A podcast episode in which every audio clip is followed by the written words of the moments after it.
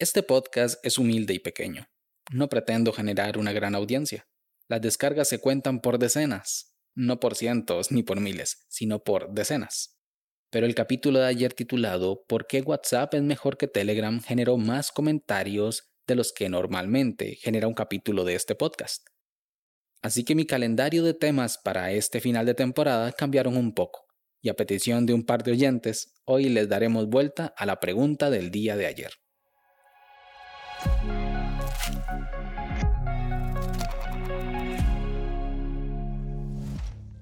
Hola a todos, esto es Daily Meeting, un podcast diario de tecnología.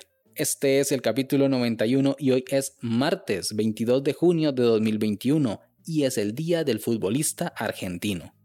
En homenaje al segundo gol histórico de Diego Armando Maradona ante los ingleses durante el Mundial de México 1986, hace 35 años, celebrado en el Estadio Azteca de la Ciudad de México. Mi nombre es Melvin Salas y en los próximos minutos hablaremos sobre por qué Telegram es mejor que WhatsApp. Así que, comencemos.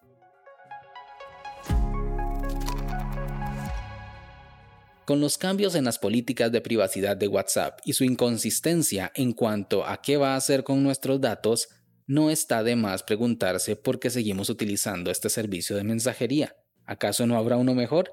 Y la respuesta es sí, pero no. La competencia está ahí, es mejor, es más segura, más privada, más de todo, pero hay algo esencial que tiene WhatsApp y no tienen las demás aplicaciones, y son usuarios. Y eso lo define todo. Cuando desarrollas un producto o un servicio, puede ser el mejor del mundo, pero sin usuarios o compradores de poco sirve. Del mismo modo, en el sentido contrario. Si tu producto no es el mejor o el más novedoso, pero tienes muchos usuarios, pues ya la hiciste. Y aunque en el capítulo anterior dije que WhatsApp era mejor, muy en mis adentros pienso que es mentira. Así que aquí te traigo algunas razones por las cuales considero que es mejor Telegram que WhatsApp.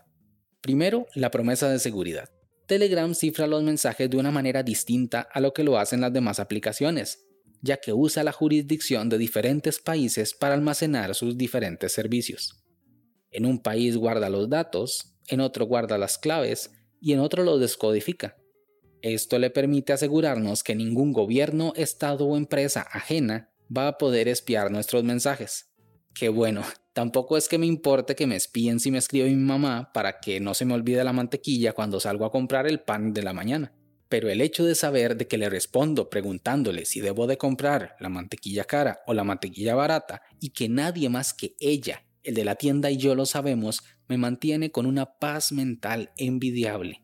Esta aplicación es multidispositivo real. Eso quiere decir que no necesitas tener el teléfono con batería, con señal y a la par tuya para poder leer los mensajes en las diferentes plataformas. Puedes tener sesión abierta en la laptop, el iPad y el teléfono y si se descargan dos, puedes usar el tercero para responder sin ningún problema. Esto se logra sacrificando la encriptación de extremo a extremo que tiene WhatsApp para todos los mensajes, pero a cambio de comodidad. Pero ¿qué pasa si quiero un cifrado de extremo a extremo? Pues también existe la opción en Telegram y es un cifrado real. Si necesitas tener una conversación extremadamente confidencial con tu dentista, pero tienes miedo de que alguien inicie sesión con tu cuenta en la laptop y vea tus mensajes, con Telegram puedes hacerlo con confianza. Si inicias lo que ellos llaman un chat secreto desde tu teléfono, solo vas a poder ver, contestar y eliminar los mensajes desde ahí, lo que es una opción de seguridad real.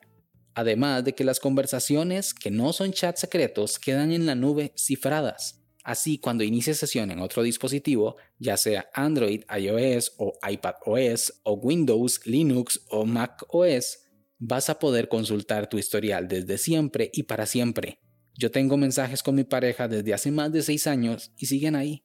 Por otro lado, Telegram siempre ha estado innovando y su ciclo de desarrollo es tan rápido que a mí como desarrollador me sorprende muchísimo y me causa envidia. Sacan actualizaciones grandes cada mes y todas son estables y muy útiles para todos los usuarios.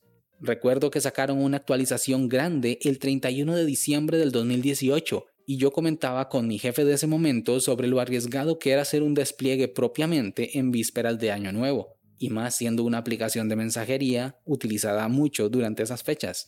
fueron de los primeros en implementar los stickers, luego los stickers animados, las notas de voz en 2X, los grupos super grandes con hasta 100.000 miembros, los canales, los chats de voz al estilo Clubhouse, los bots, las votaciones dentro de los grupos, compartir ubicación en tiempo real, la lista es tan extensa que no recuerdo todo lo que tienen. Y todo esto lo hacen mientras tienen una API pública que cualquier desarrollador puede usar para enviar y recibir mensajes, que hace las delicias de cualquier programador. La aplicación es tan rápida y cómoda de usar y tan liviana que en serio, si no usas Telegram ha de ser porque no tienes amigos que la usen, porque es increíblemente mejor en casi todo.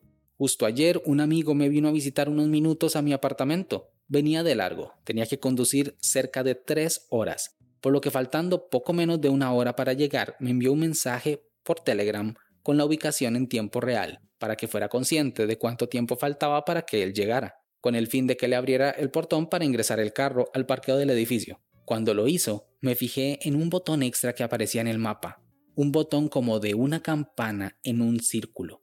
Lo toqué y apareció un selector de distancia que me permitía configurar un radio de cercanía para ser notificado cuando mi amigo lo traspasara. Marqué 500 metros y esperé. La aplicación me notificó exactamente cuando él estaba justo a 500 metros de mí, lo que me dio tiempo de abrir el portón cuando él llegara. Cuento con emoción esto porque es tan conveniente y tan fácil de usar que asusta y que no lo conocía hasta justo ayer.